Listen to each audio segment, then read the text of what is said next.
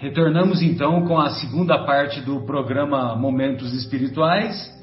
Hoje daremos continuidade ao, ao estudo da obra Há Dois Mil Anos, quando nós vamos terminar o capítulo sexto, Alvoradas do Reino do Senhor, e também é, iniciaremos o capítulo sétimo da segunda parte do livro, capítulo cujo título é Teias do Infortúnio.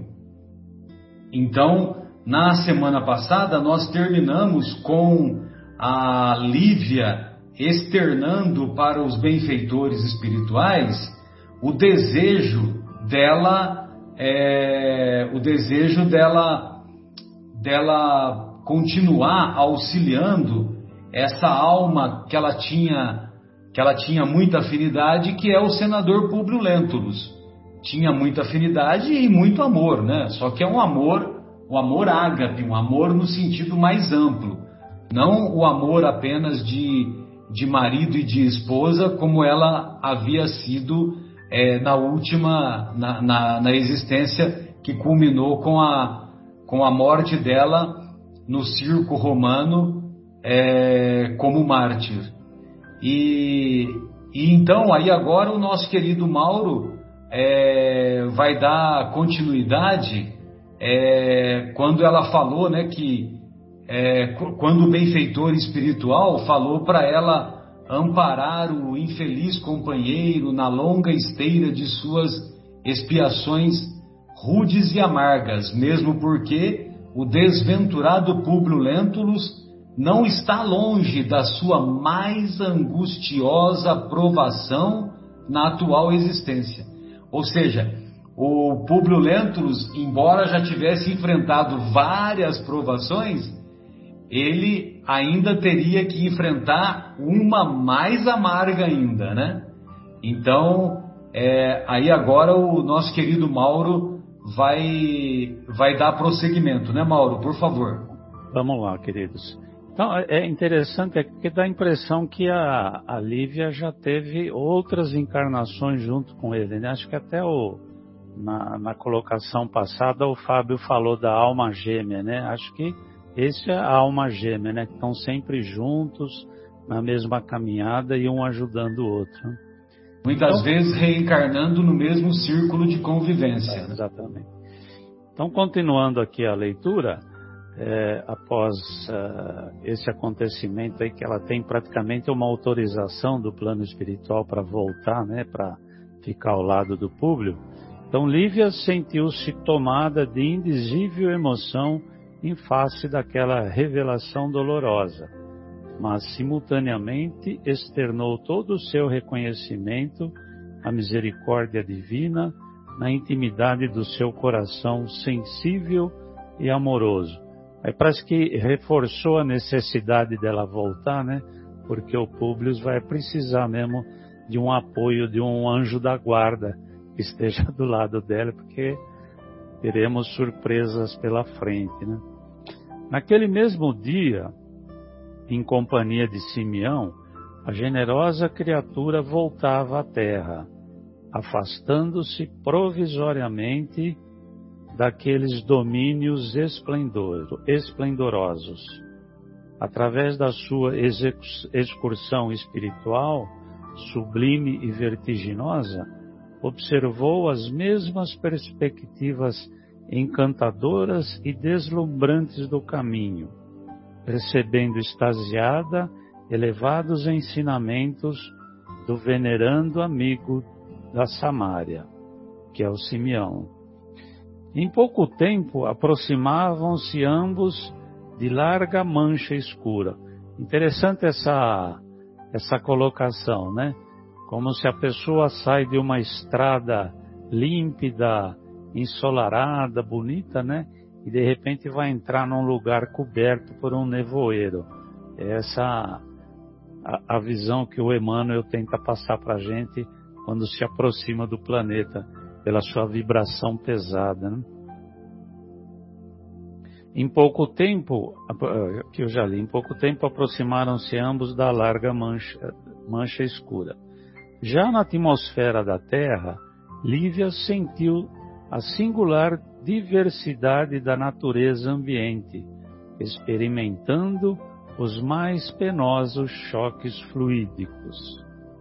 Num ápice, notou que se encontrava que se encontravam na mesma Roma da sua infância, da sua juventude e de suas amargas provações. Já era meia-noite. Todo o hemisfério estava mergulhado nos abismos de sombra. Amparada pelos braços e pela experiência de Simeão, chegou ao seu antigo palácio do Aventino, identificando-lhe os mármores preciosos. Já estão chegando no lar onde ela habitou, né? Lá penetrando, Lívia e Simeão se dirigiram imediatamente ao quarto do senador, então iluminado por frouxa claridade. Com exceção das ruas, onde se movimentavam ruidosamente os escravos, nos serviços noturnos desse transporte, segundo os costumes do tempo, toda a cidade repousava na sombra. De joelho ante a relíquia de Simeão, como do seu, como de seu recente costume, Públio Lentulus meditava. Ou seja, o Públio Lentulus, ele tinha adquirido o costume de meditar e de rezar perante aquele pequeno crucifixo de madeira do que era do Simeão. Seu pensamento descia aos abismos tenebrosos do passado, nos quais buscava rever angustiadamente, angustiadamente as expressões inesquecíveis. As afeições eu, inesquecíveis. Desculpa, as afeições inesquecíveis que o haviam precedido nas sendas tristes da morte. Fazia mais de um ano, de um mês, que a esposa havia demandado igualmente os mistérios do túmulo em trágicas circunstâncias. Pelo que o, que o Emmanuel descreve aqui, né, a situação do, do Públio, que é o Emmanuel, estava muito grave, porque ele ele percebeu que as ações que ele havia cometido naquela sua existência tinha provocado tudo isso. Não sei se o orgulho dele já permitia que ele tivesse caído a ficha totalmente, né? Mas ele já está sentindo no coração dele que tudo aquilo que estava acontecendo era em função da conduta que ele vinha tendo. É, o, ama, o amargor que ele, que ele sentia, né, era fruto do que ele havia plantado lá atrás, né? Sem dúvida, bem lembrado. Então agora acho que é o Marcos, né, meu amigo? Não, eu acho que você termina aí, ó, termina. mergulhado tá nas bom. trevas de seu exílio, não é isso, Marcos? Ele termina, né? Mergulhado nas trevas então, de tá, seu então, exílio. Então, desculpa, vamos continuar aqui até terminar esse capítulo. Então. esse parágrafo, é. Esse parágrafo. Mergulhado nas trevas do seu exílio de amargores e profundas saudades, o orgulhoso Patrício serenava as inquietações dolorosas do dia, a fim de melhor consultar os mistérios do ser, do sofrimento e do destino. Em dado instante, quando mais fundas e melancólicas as penosas reminiscências, notou através do véu de suas lágrimas que a pequena cruz de madeira como que emitia delicados fios de luz prateada, qual se fora banhado de luar misericordioso e brando.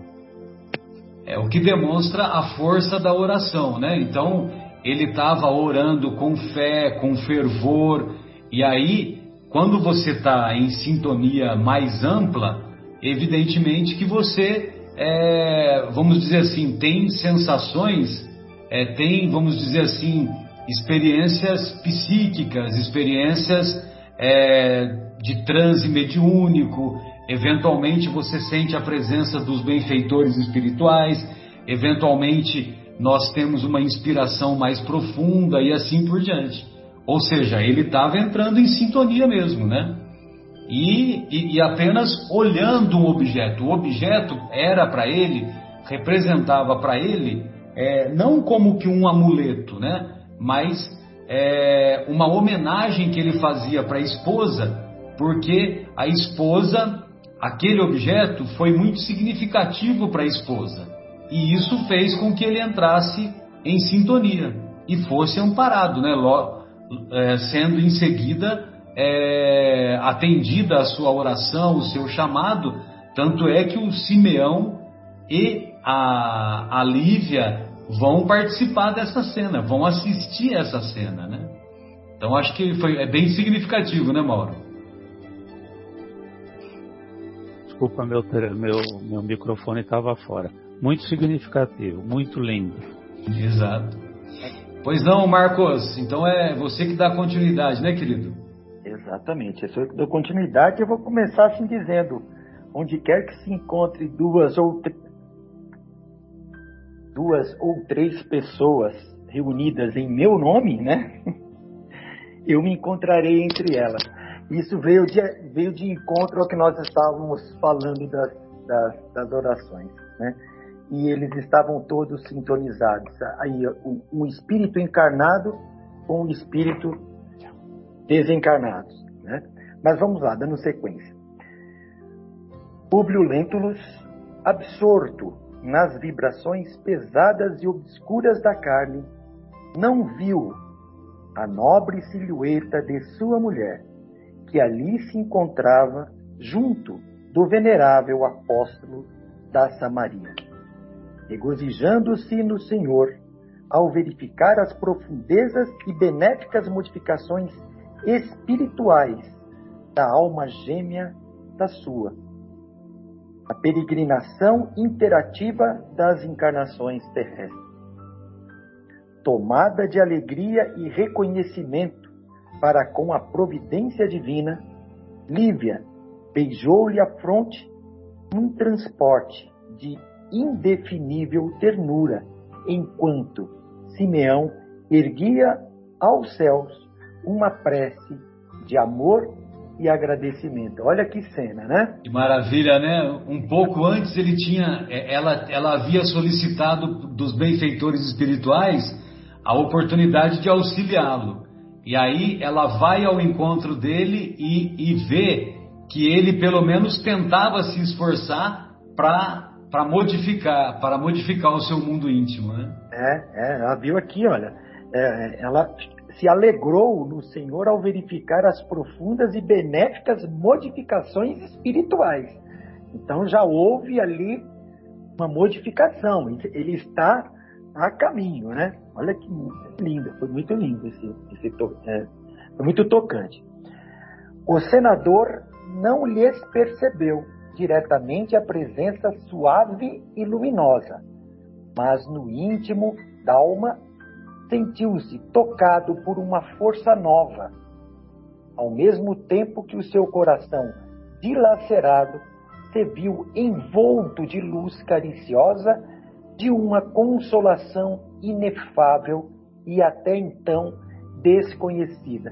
Ele não se apercebeu da presença deles, mas você vê que houve uma mudança, inclusive na estrutura corporal. Ele se sentiu um pouco ali consolado, né? Uma, uma consolação, algo que ele não entendeu, e não entendia, e para ele era desconhecido aquele sentimento, mas ele teve um sentimento bom daquele encontro. O que ufa, ufa. É, é, o que de fato acontece quando nós estamos sintonizados com o alto e quando temos na proximidade de nós espíritos que vêm nos ajudar. Nós de certa forma, nos modificando. Aqui encerra o, o capítulo 6, né? E, e vamos... Alvoradas do Reino do Senhor, isso. Alvoradas do Reino do Senhor, exatamente. E vamos agora entrar, encerrou nesse, nesse, nesse, nessas palavras, nesse, nesse parágrafo, né? E vamos Exato. entrar no capítulo 7, intitulado Teias do Infortúnio. Então eu vou continuar aqui a, a minha leitura, entrando nesse capítulo 7, Teias do Infortúnio. É, parecia que o ano 58 estava destinado a assinalar os mais penosos incidentes para a vida do senador Lentulus e a de sua família. A morte de Calpurnia e o falecimento inesperado de Lívia, dolorosos acontecimentos que impuseram à casa um luto permanente, obrigaram Plínio Severus a aconchegar-se um pouco mais ao ambiente doméstico, onde instituíra uma trégua aos seus desatinos de homem ainda novo, para viver em relativa calma ao lado da esposa. Até o próprio Plínio sossegou o facho, né, digamos assim. Sossegou o facho. É, deixa eu ficar na minha aqui quietinho, deixa eu dar o apoio para a família, porque ah, os acontecimentos foram muito, muito, muito ruins, né? Aurélia, contudo, na violência de suas pretensões, não descansava. Desatino, viu, Marcos? Desatino significa desvario, loucura, né? Os, os desvios, né, que ele ah, estava cometendo. Né? É, exatamente. Ele sossegou. Né? Mas contudo, a Aurélia, né? A violência de suas pretensões não descansava, conseguindo introduzir uma serva astuta, astuta, né? Essa palavra que o Emmanuel sempre usa, junto de Flávia, de conformidade com o antigo projeto da sua mentalidade doentia, iniciou a sinistra execução de um plano diabólico no sentido de envenenar vagarosamente a rival retraída e desditosa. E infeliz. Infeliz. Muito obrigado, Marcelo. Então ela começou a, a aprontar porque ela queria ela queria tirar a Flávia do caminho dela, né? Porque tirando a Flávia do caminho dela, ela ficaria com o Plínio, Uhum. ela atingiria o Plínio de maneira mais fácil, né? Perfeito. É, a princípio, observou a filha do senador que lhe, que lhe surgiam algumas erupções cutâneas, que, consideradas de somenos importância, foram tratadas tão somente a pasta de miolo de pão misturado ao leite de jumenta. Medi- Medicamento havia na época como específico dos mais eficazes para a conservação da pele. Viu só? Pasta de miolo de pão com leite de jumenta. Não podia ser leite de vaca, né? Tinha que ser leite de jumenta. Olha só, né? Sensacional, né? O Emmanuel nos, nos coloca, né? E era um medicamento eficaz, segundo ele, né? Naquela época.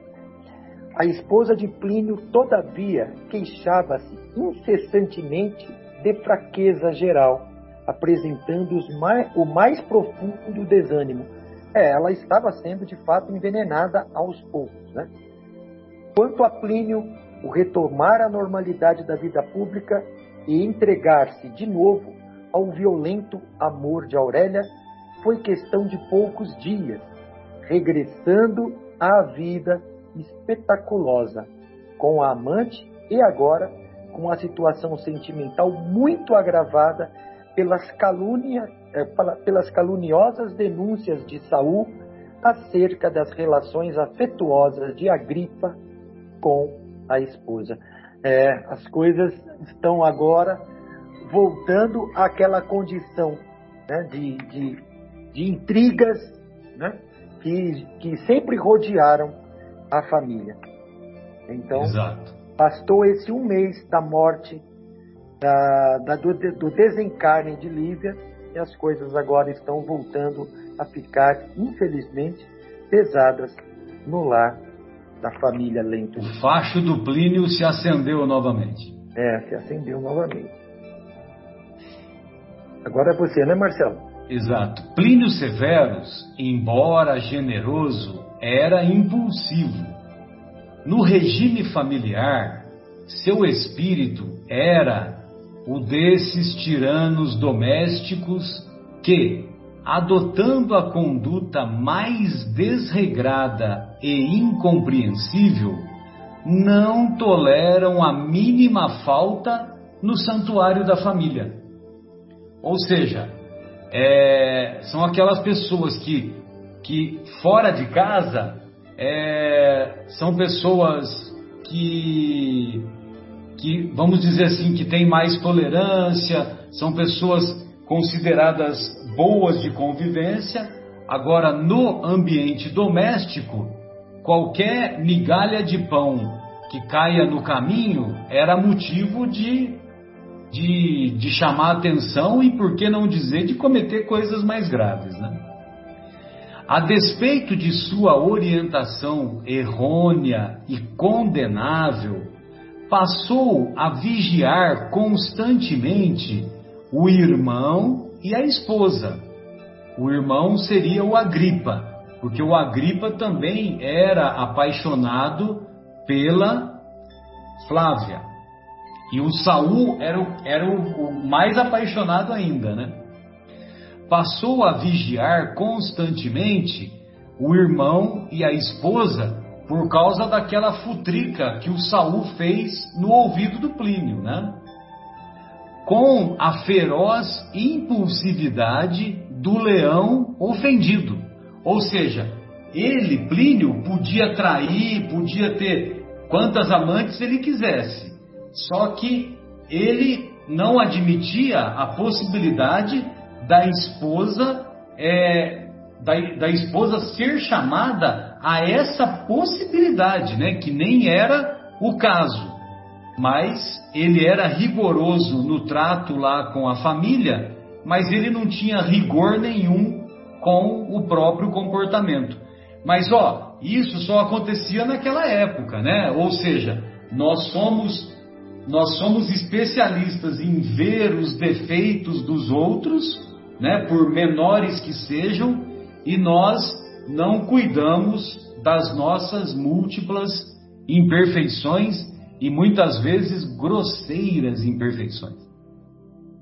Saúl de Gioras, o mesmo o mesmo filho do André de Gioras, aquele lá do, do começo do livro, é, por sua vez, despeitado com a sublime e fraternal afeição entre Flávia e Agripa, não perdeu oportunidade para envenenar o coração impetuoso do oficial, levando-lhe as calúnias mais torpes e injustificáveis. Ou seja, o Saul, percebendo que a Flávia, a Flávia e o Agripa estavam numa sintonia maior, mas era sintonia apenas de uma amizade, de uma proximidade maior com a tragédia que se abateu sobre a família. Só que o Saul, para colocar mais lenha na fogueira, ele foi lá no, no, no Plínio e envenenou o, a, a mente do Plínio colocando colocando mais intriga nessa, mais pimenta nessa intriga, né? Vamos dizer assim.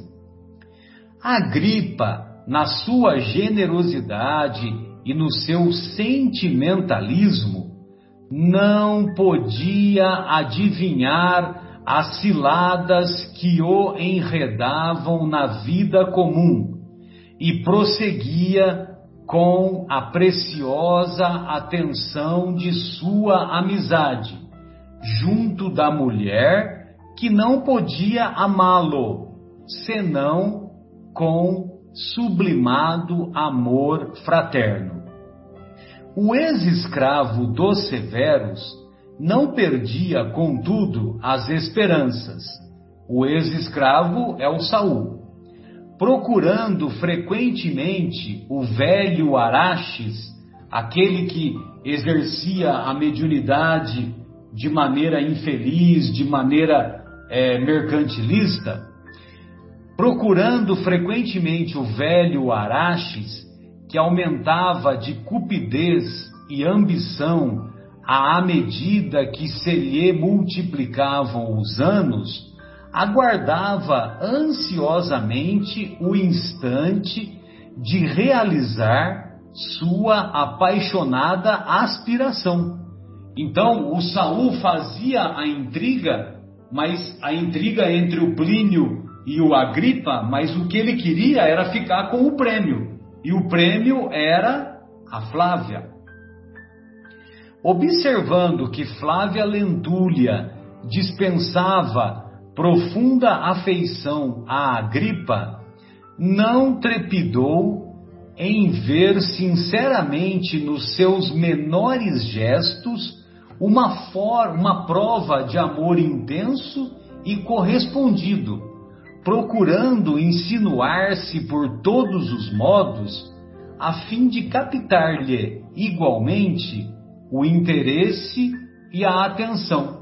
Então ele percebia que o, que o Agripa estava ganhando terreno, estava se aproximando cada vez mais pela afinidade com a Flávia, e ele ficou incomodado. Então ele falou: Eu vou ter que agir logo, porque senão eu não vou atingir o, o, o meu prêmio, né? Que seria a Flávia. Uma noite, depois de mais de dois meses de expectativa ansiosa para atingir seus fins ignóbeis, conseguiu aproximar-se da jovem senhora quando sozinha ela repousava em largo divã do espaçoso terraço. Ou seja, ele encontrou a oportunidade que ele tanto almejava de se aproximar da nossa querida Flávia. Do alto contemplavam-se os mais belos panoramas da cidade, então clareada pelo brilho das primeiras estrelas, na languidez suave do, do crepúsculo. As brisas cariciosas da tarde tranquila traziam sons de alaúdes e harpas, tangidos nas vizinhanças, como se fossem vozes harmoniosas do seio imenso da noite. Saul Saul fixou a mulher cobiçada, observando-lhe o formoso e delicado semblante de Madonna, de uma palidez de neve, sob o domínio de um langor doentio e inexplicável.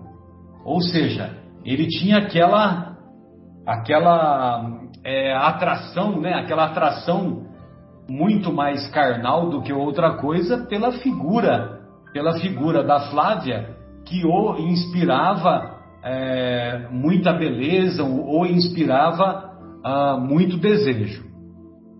Aquela criatura representava o objeto de todas as suas aspirações violentas e rudes a meta da sua felicidade impossível e impetuosa. Na materialidade dos seus sentimentos, não a podia amar como se fora um irmão, e sim com a brutalidade dos seus impuros desejos. Senhora, disse resoluto, depois de fitar-lhe o rosto demoradamente. Há muitos anos espero um minuto como este para poder confessar-vos a enorme afeição que vos dedico.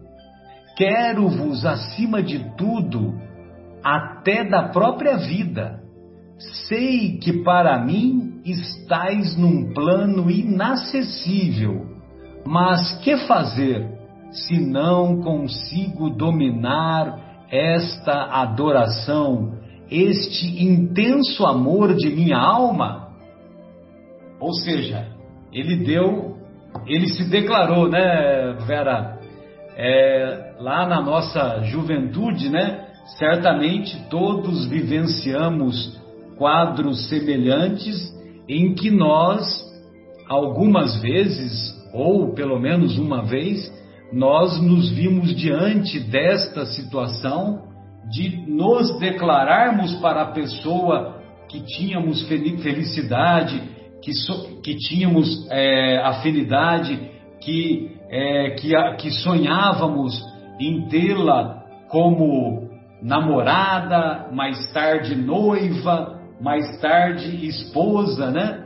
Quando você vê falar é, namorada, esposa e noiva, já vê que é uma pessoa antiga, né?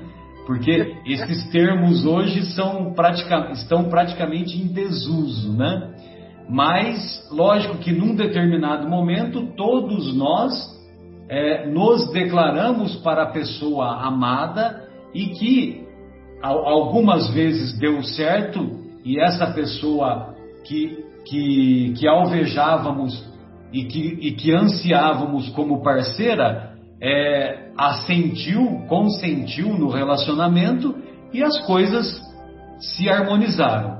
E outras vezes não, outras vezes não deu certo com uma, não deu certo com outra e depois acabou dando certo com uma terceira ou com uma quarta e assim por diante.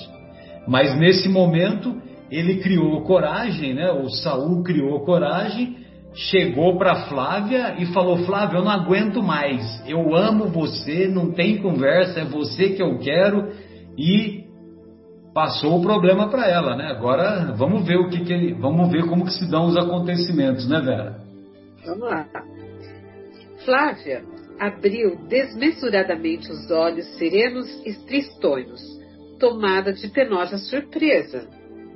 Senhor Saul, revidou corajosamente, triunfando da sua emoção, serenai vosso ânimo. Se me tendes tamanha afeição, deixai-me no caminho dos meus deveres, onde precisa conservar-se toda mulher ciosa da sua virtude e do seu nome. Calai, portanto, vossas emoções nesse sentido, porque o amor que me confessais não pode passar de um desejo violento e impuro. Né? Ela trazendo as características da mãe aí, né? Deixa bem claro. Impossível. Ela foi senhora. gentil e ela procurou se colocar no lugar dela e ele no lugar dele, né? Mas Saul, pelo jeito, é como ela fala aqui, né? Sentimentos desejo violento e impuro. E ele vai e insiste aqui, ó. Impossível, senhora, ajuntou o liberto desesperado. Já fiz tudo para esquecer-vos. Tenho feito tudo o que era possível para afastar-me definitivamente de Roma, desde o dia infausto em que vos vi pela primeira vez. Regressei para Massília decidido a nunca mais voltar. Porém, quanto mais me apartava de vossa presença, mais me enchia a alma de tédio e de amargura. Fixei-me aqui, novamente, onde tenho vivido da minha desventura e das minhas tristes esperanças. Por mais de dez anos, senhora, tenho esperado pacientemente. Sempre tributei respeito às vossas indiscutíveis virtudes, aguardando que um dia vos cansasseis do esposo infiel que o destino colocou impiedosamente no vosso caminho. Olha só, ele já começa a jogar, né, os venenos para ver se conquistava ela.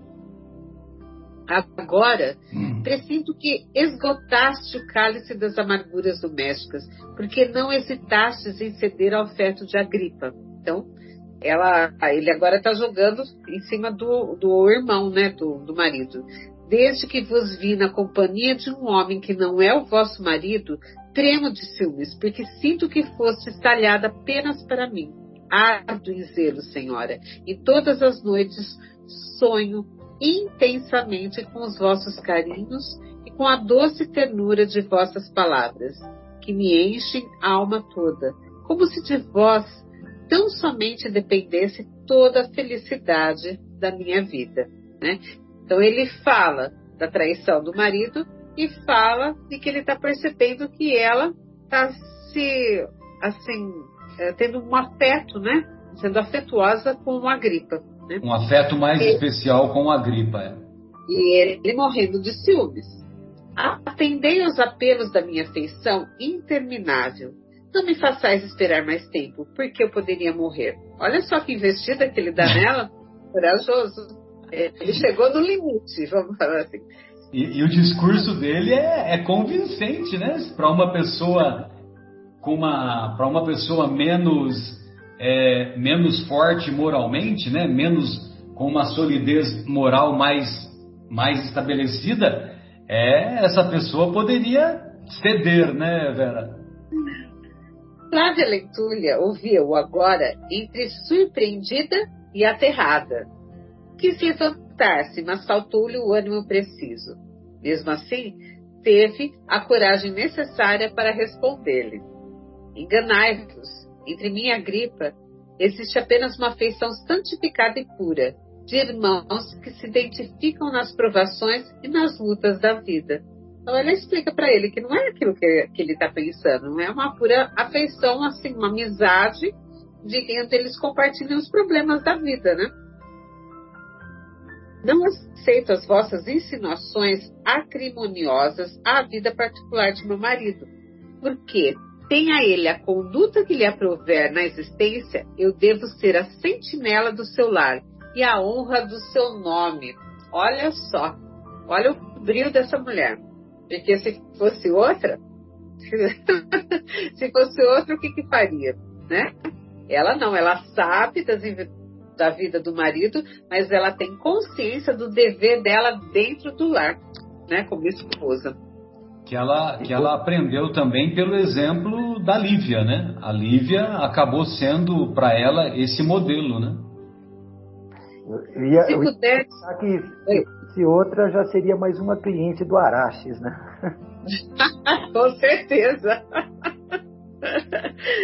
Se pudesses compreender o respeito devido a uma mulher, retirai-vos daqui, porque os vossos propósitos de traição me causam a mais funda repugnância. Né? Então, ele, ele tentou, se declarou para ela, mas à medida que ele usou dessa outra tática de envenen tentar envenenar o coração dela, muito pelo contrário, né? Ela é, era uma pessoa que era ciente das coisas que aconteciam, né? Pura de coração e sabia da responsabilidade dela no lar, então não funcionou. Muito pelo contrário, deixou ela mais assim uh, distante dele, né? Eu acho que é por aqui que a gente para, né? Exatamente. Exatamente. E esse diálogo vai ter continuidade na, no próximo programa, né? Vamos ver se o, se o nosso querido Saul, se ele vai ficar por aí ou se ele vai continuar insistindo em buscar o afeto da Flávia. É Bem, então, é, Marcos, Vera, vocês gostariam de fazer mais algum comentário sobre o que nós acompanhamos hoje na história? Obrigado. Olha, é interessante, Marcelo, que a gente fala, né, que eu já aqui na evangelização um tempo, que as crianças, a gente aprende isso dentro da doutrina. Isso não é só válido com as crianças, mas uh, no caso aqui que eu falei, as crianças elas aprendem por referência, né? Então ela tinha um exemplo da mãe e olha como ela se comporta na vida dela, né? Então uh, é o exemplo tudo é o exemplo. E Exato. Lívia foi o exemplo para a filha, calcou esse caráter na filha, não é verdade? Apesar que ela ter sido criada lá pelo pai, né? Mas a gente sabe dos costumes romanos na época, e, e como o próprio livro já demonstrou, como eram né, as festas, tudo, tudo mais, essa a parte mais luxúria, né, que envolvia a, o, a sociedade daquela época, né? Ela não, ela tinha um exemplo que ela teve da mãe e isso valeu para toda a vida dela, né? Isso é muito importante. A gente é pelo exemplo. Não adianta a gente não é pela boca, não é por nada, é pelo exemplo, né? Por referência que as pessoas aprendem. Tá? E, e a palavra esclarece, o exemplo arrasta. É. Exatamente. E vale ressaltar também o, a atitude do, do Públio naquele momento, é, que ele, entre aspas, né? Entre aspas, flagrou a mulher, né? Então ele ele permite que a esposa, ele afasta ela, na verdade, ele não deu nem chance dela se explicar. Mas ele, ele, ele se afasta dela, mas permite que ela fique na casa, continuando em contato com a filha, e isso foi importante. Você vê que também né, teve toda aquela coisa toda ruim, mas em, em uma atitude que ele, ele tomou foi, olha, é, a, a, coisa poderia ser muito pior para você. Eu vou deixar que você fique no nosso lar, porque você vai, é, o seu contato com a nossa filha é, seria salutar. E ela ficou, né? Perfeito. Muito bom, pessoal. Então, encerramos o nosso encontro de hoje e desejamos que essas é, singelas reflexões possam contribuir para, o, para iluminar o coração de tantos amigos que nos ouvem e que nos ouvirão. Um grande abraço, até mais.